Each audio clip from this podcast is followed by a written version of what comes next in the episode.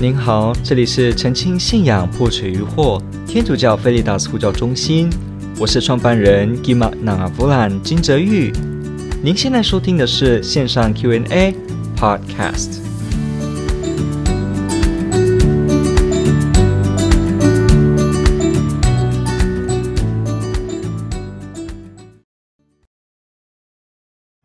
道人没有处在社会困难的试探中，所以容易说耶稣的教导很容易。好，感谢提问者的提问，这问得非常好。上次的节目当中，我们也有提到关于修道人如何了解社会的苦，而且提供有用的教导这件事情。好，那今天的这个题目也跟它有一点相关性。如果大家对这相关的有兴趣的话，也欢迎到 YouTube 上，我们已经有把上周的内容已经上传了，所以希望大家能够去参考那个影片。OK，那我们今天就来看一件事，呃。修道人没有处在社会困难的试探中吗？其实是有的，因为我们在上次节目也提到说，修道人也是在人间的人，他们在会院里面也是一样在世间。那既然在世间，就一定也受社会的影响。比方很简单。疫情，COVID-19 的影响，其实不管哪一个修道院也都是受到影响的。所以，其实我们会说，整个修道人因为处在社会，自然的呢，也会在社会的各种困境中，世界的经济的改变，然后很多人为方面的变化，也都会直接影响修道生活。所以，其实我们会了解到，呃，修道人不是完全的坐在一个隔离的一个情况，而呢是跟社会有关系的。那就算我们说是一些呃隐修院，或者一些我们想象中认为他们好像离群所居的团体，连这样的团体其实也一样，都有不同程度的社会试探的困难。为什么？因为比方，如果我们到一个荒郊野外，一个无人岛。可是我们还是要记得一件事：当世界的发展快速，然后忘记环境的保育、环境的维护的时候，导致全球的这个气候的影响，那这样子呢，很自然的也会让处在孤岛中修道的人也会得到环境的影响，就是可能说呃气温的变化，然后台风、极端气候，所以等于是说，这也是一种社会的困难，因为。毕竟这些天气跟自然灾害也是社会结构、社会中的人所导致的，所以必须说到一件事情：如果我们要说完全的没有任何的呃跟社会有影响的话，这是不可能的。只是呢多寡程度会不同，因为随着修会有不同的体制。那我们在这边也是要澄清一下，有些人他们会很难理解，说为什么天主教会的修会不要全部都是传教型就好了。其实这也是一个我们今天一个很大的一个意识形态。我们要了解到，其实有些修会真的是一直走入贫穷跟民间，而且呢做很多第一线的社会工作，很多是跟着一样穿普通的衣服，过着是贫穷的生活的修道人，有这样子的，他们成天在街上跟街友为伍，有这样子的团体。但是为什么教会也不会全部都是这个呢？我们也是要了解到，当有些团体他们声称他们在修院当中全心全意的为世界祈祷的时候，那我们要了解到，这个也是非常重要的，因为社会普遍的想法忘记了祈祷。觉得祈祷是一个浪费时间，或者是没有用的，所以他们听到有一些所谓的隐修者，或者有一些团体，他们特别花时间在修院内祈祷的时候，他们会觉得这是没有用的。但其实针对这样的想法，你会发现，其实这是建基在一个没有根据的假设，因为你如何证明真正祈祷是不会有效的呢？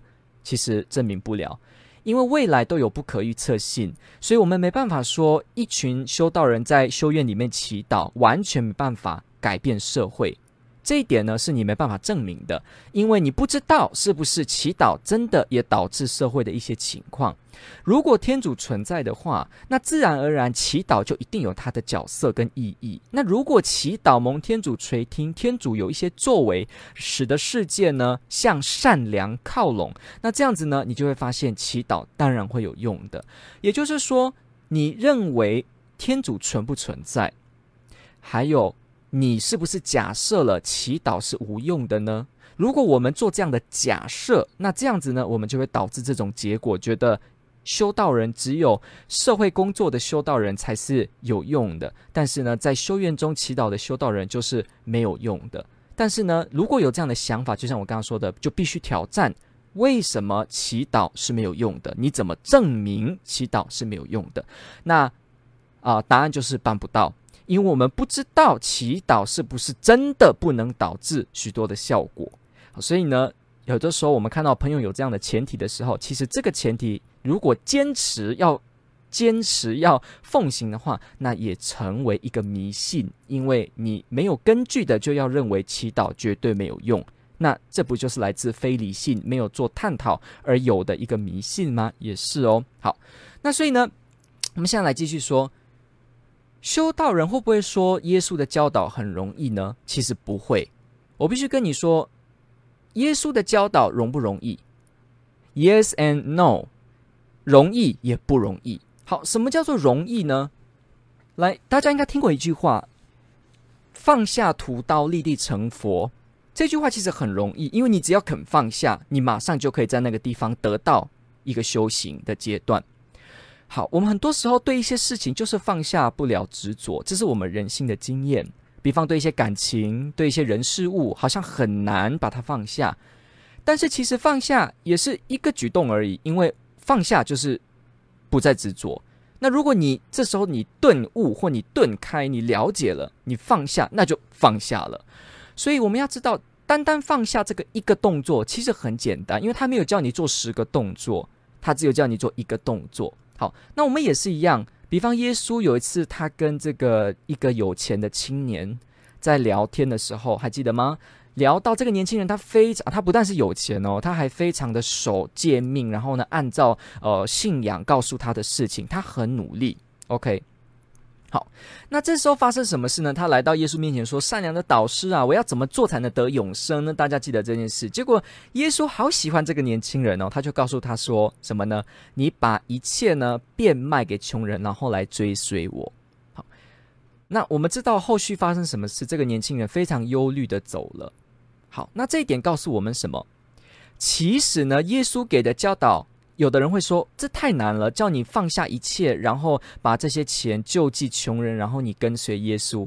但是其实耶稣也在讲一件非常简单的事，你大家可以去想哦，这个年轻人是不是很有钱？他是不是很多东西？没错，你可以了解一件事，有些人钱多到只剩下钱，知道吗？有一个说法说，有的人穷到只剩下钱，有的人他什么呢？穷苦到只剩下钱。大家听过这个说法吧？也就是说，很多时候你感觉你拥有一切东西，可是其实你并没有拥有一切，因为有一样东西是你不曾有的，这个东西叫做没有一切。有听清楚吗？我再说一次，如果我们说我们有一切东西，那一切是不是就包含你没有？对，因为如果你连你没有这件事，你没有三个字，也都是。你所拥有的，那你就真的有一切了，因为你不但有东西，你还没有。哎，对不起，你不但有东西，你还有没有？听得懂我的意思吗？如果我们说自己什么都没有这件事，以无论如何都要把这个把它归类成这个东西是一定不能有的话，那就等于我们就有一样东西都没有，那就是这个，就是放下跟给出去。所以你可以说。你可以反过来去想，这个地方非常有意思。耶稣的教导，耶稣的教导呢，他不但是告诉这个有钱的这个少年说：“我可以给你更多东西，更多哦。”然后这个年轻人就说：“哈，更多好，我想要更多。那到底更多是什么呢？”结果耶稣就说：“更多就是你多到你现在还有一件事。”你做了，你就什么都做了，那就是把你有的东西给别人。也就是说，耶稣发现这个年轻人他没有没有这件事情，所以耶稣让他有全部。他的方法就是让他放掉一切。所以你会发现一件事情：这个年轻人如果他真的要拥有一切的话，他真的是可以放下他自己的钱财来救济。那这样子呢，他就有一切了，因为还。这个有一，因为一切这个字就是没有例外嘛，那没有例外就要包含你施舍，你没有，这也是。不然，如果没有一定都是例外的话，一定都放在外面的话，那你就有例外了。但是如果你有一切，那你就不可能有例外。好，OK，所以我们再次回来讲这件事情。耶稣跟这个富少年讲这件事，你会发现其实也很容易，因为他真的只要放下，那他就达到了耶稣所教的。但是他放不下，所以有些时候我们说耶稣的教导很容易，因为他真的只有我们愿不愿意交自己的生命完全给天主。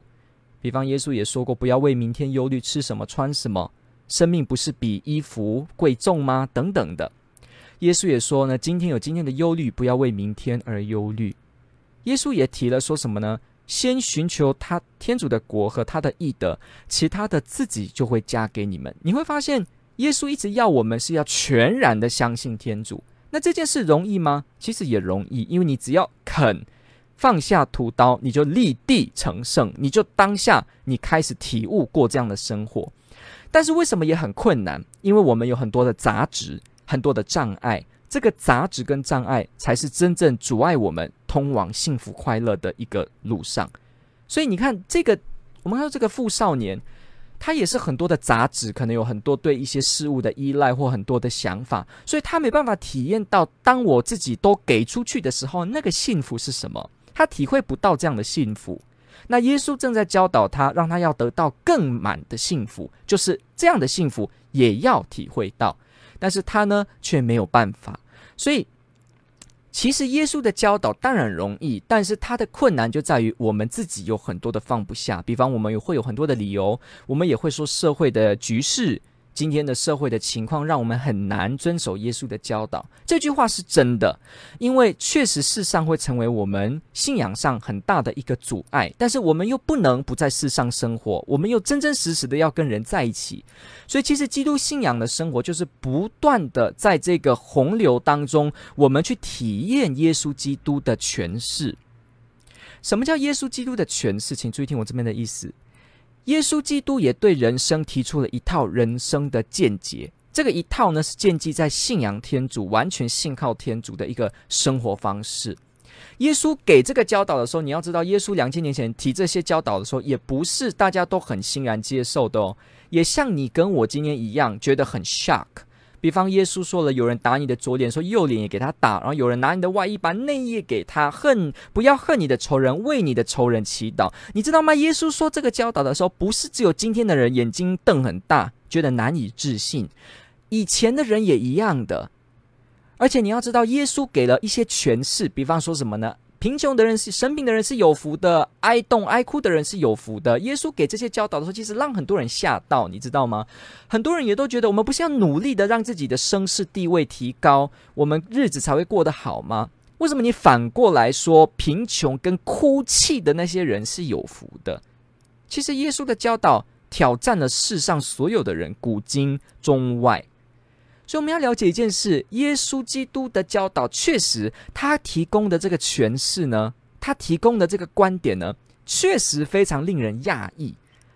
而呢，这个耶稣基督邀请所有人来加入他这个人生的诠释，来一起履行这个生活方式。那你说这个东西有用吗？耶稣就瘫在那个地方问你。你要不要接受？随你，你自己决定。但是他呢，就告诉你：我是道路，我是真理，我是生命。所以这里就变成有一个 选择在里面。每个人遇到耶稣的教导的时候，都要仔细的去想：我真的要贯彻耶稣的教导吗？我真的要在我的生活中去贯彻耶稣的教导吗？我真的要在我的生活中去实行天主的教导吗？耶稣的诠释，我真的该相信吗？我要告诉你的是，这个世上有非常多的人，他们因为接受耶稣基督的诠释而过这个生活的时候，最后都得到了大胜利。我这边就不举例子了，因为时间关系不够。可是呢，大家了解到，耶稣的教导可不是随便的教导，因为他是从天上来的教导，他是天主的教导。我们的视角跟天主的视角自然会有一些落差。那如果天主的视角给我们，让我们难以接受的时候，我们为什么不要试着去接受呢？你可以想一下，天主，天主自己的视角看得比我们大，比我们多，我们的想法也不可能摸透天主。那如果今天在上面的人告诉了我们说，你真正需要的是什么？那为什么不要去听呢？比方说，一个医师，他非常了解身体的结构，那你可能不是学医的，这时候这个医师告诉你说，你知道吗？你需要的其实是这个、这个、这个，他告诉了你的这些，那你听到的时候，我们正常来讲都会听医师的话，为什么？因为我们知道他看的跟透彻的，对于身体健康比我们多，比我们深，比我们深啊。所以呢，比我们透彻，比我们深，所以呢，我们自然就会相信，呃，医师提供的教导也是一样的。如果天主比我们还透彻了解，那应该他告诉我们的一些讯息，即使好像直接有冲突一些我们的直觉，但是你没办法因此就说他的教导一定没有用，因为毕竟他的视角就是比我们大。自然而然的呢，他提供的教导，你无法说他完全不会帮助现在的我。很多时候，我们人因为自己有很多的执着，所以我们也不要听天主的教导。结果呢，其实也没过得多好。比方，我们一直心中放不下仇人，我们没办法去原谅，所以生活就活在报复与仇恨当中，也不会过得快乐啊。如果今天反问你说，这样的生活就会快乐吗？其实也不会幸福。所以你会发现，耶稣的教导。好像直接冲突你，但也许这就是你最需要的。比方一个医师告诉你说，你应该减重，那你可能听了觉得说，天哪，什么减重？我都是吃炸鸡的。但是呢，医医师的教导非常让你刺耳的时候，也许他就是你真正需要听到的。我们也是要有这样的一个态度。天主告诉我们的一些教导，也许让你不是那么直接的觉得符合你的直觉，但它不代表无法拯救你。我们从历史看到他的影响力，跟耶稣基督真理提供的教导，挑战着世世上上的每个人。而追随他的人呢，从来不会因此被抛弃，不会怎么样就完全的被打倒。所以，我们大家可以去想一下，我对信仰的态度呢，究竟是什么？所以呢，其实没有人会说耶稣的教导完全很容易，包括修道人也不会这样讲。因为说实在，虽然简单放下屠刀，可是这个富少年其实就像我们每个人一样。都有内心的许多挣扎，所以其实我们每个人，不管修道人，通通也都不会说耶稣的教导完全容易，因为我们自己有很多的杂质，需要不断的提炼，需要不断的进化，需要不断的提升。所以修道人也会遇到试探，所有人都会遇到试探，修道人就也会。每个人都有人性，都会有人性的软弱，所以任何人都会发现耶稣的教导，很多时候也确实给你不容易。但他就要邀请我们，我们愿不愿意去过耶稣所提供我们的这个生活方式？有时候你过这个生活方式，你可能会死掉哦。我说的死掉不是你立刻被撞还是什么，我说的是耶稣说过许多事，说一粒麦子若不落在地里死了，还是一粒；如果死了，就会结出果实。耶稣也说过，你想要得到生命的，就要丧失生命；丧失生命的，你就得到生命。其实你会发现，耶稣还说这个背起十字架跟随我。你会发现，耶稣从来就没有说你我们跟着他走这个道路的时候，完全是走一条舒适的坐在沙发上翘脚的这种生活，不是，是有挑战的。但是这个挑战会让我们经历死亡，而经历复活。那这个就非常深了，非常非常深。我在这边就无意去做深入的探讨。不过呢，我们可以了解到，呃，耶稣基督的教导确实是具有挑战性的，而且这个挑战震撼整个世界。比方圣保禄也讲过，说他身上有一根刺，记得吗？在保禄的书信，保禄也说过，我不想做的事，我反而去做。所以连保禄这个大宗徒，他也知道，在过这个基督信仰生活当中的时候，也有他的挑战的。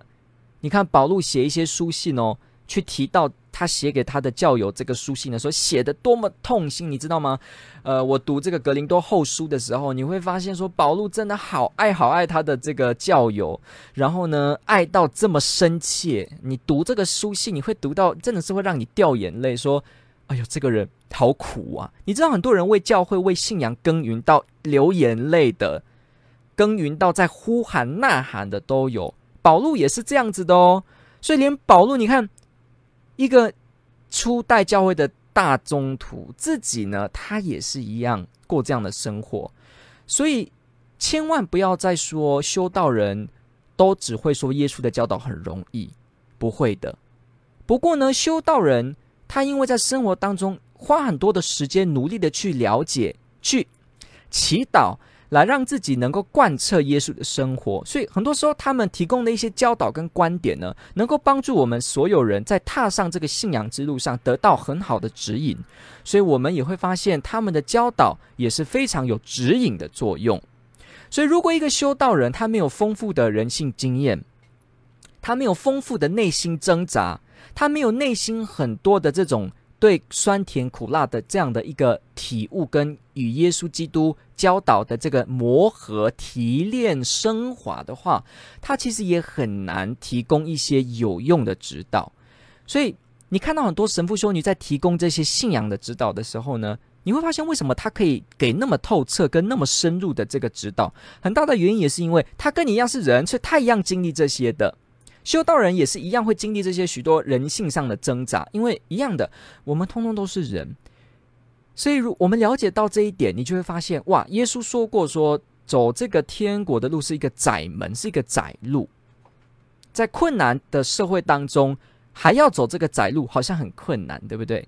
但是呢，没有错，耶稣还是指出了贫穷的。哀慟的、哀哭的、被迫害的、散布和平的、有爱的人等等的人呢，是有福的，一定有赏报的。所以，其实基督信仰，你可以说它很深的意思，也在它让我们在这种被迫害的生活当中，还能够有希望。它让我们在这个已经被丢掉道德跟生活价值的这种的世俗当中，你还能够坚持善良跟有爱的心，在这个已经没有人提及关心别人的时候，你还能成为一个温良的人。你说这个重不重要？坦白说，任何人都知道，这个社会如果没有温良、没有爱，好恐怖。所以你仔细在想哦，耶稣的教导确实有困难。但是他是不是正是世上最需要的呢？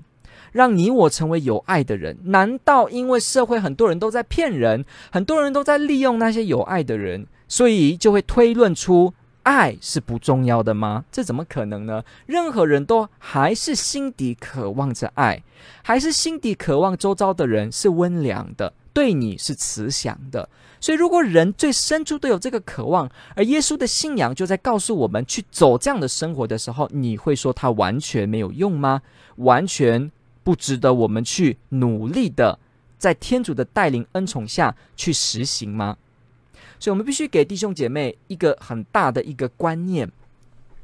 我们的信仰呢，让我们发现善良的心、有爱的心、和平的心是有价值的。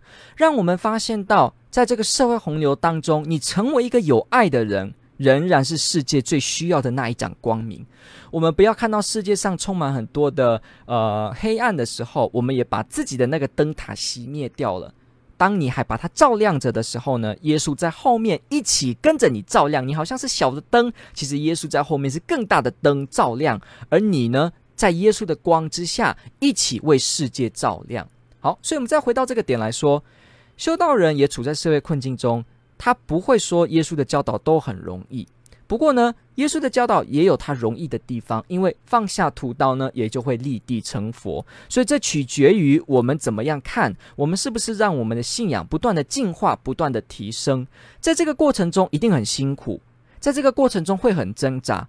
你会发现很多你不如意的事情，你想象中的事情，你生命中很多是得不到的。你期望的计划，很多时候也是被打乱的。你会在这个挣扎洪流当中，慢慢的去发现耶稣的教导究竟是什么。所以我会跟大家说，与其我们避免耶稣的教导，让自己过一个放纵的生活也好，我们不如让自己开怀的聆听说，天主你的教导，也许我现在不是那么容易理解，但我相信你的教导会在我生命中那一个刻、那一个时间。点亮我，我期待你的教导，因为你是天主，你的话绝对不会随便，你的话，你的智慧也绝对不会比我还差，所以我信任你，我信赖你，我相信到最后，到永远的尽头的最后，我知道仍然你会给我。应当我最需要的，所以这是一个信仰的态度，也让我们在这个题目当中也来一起彼此的反省啊。耶稣的教导确实挑战了所有的人，让我们一起在这个世上对耶稣的教导答复。如果你觉得很困难，有些耶稣的教导你很困难，那也请像福音中这个人一样，他说：“主，我信。”但是我的信德不够，请你加强我的信德。我们常常可以有这样的祈祷哦，主，我愿意，我信，但是我的信德不够，请你加强我的信德，请你加强我的信仰。所以，耶稣的这个基督信仰里面，从来不是说你要一次到位，或者你要生活得很顺遂，而是我们都在这个过程中。背起十字架，慢慢的在领会耶稣基督信仰的全貌。所以弟兄姐妹，我们一定要放下这个幻想。如果我们以为说，呃，修道人都在告诉我们生活啊、信耶稣就好，很容易，很简单，那你不要去忘记了，其实我们生活中要做这一件这么简单的事，仍然是有很多困难跟挣扎的。我们需要天主的恩宠帮助我们，无论你是不是修道人。都需要天主的恩宠来带我们，我们才可以。感谢您的提问，这问的非常好，天主爱您。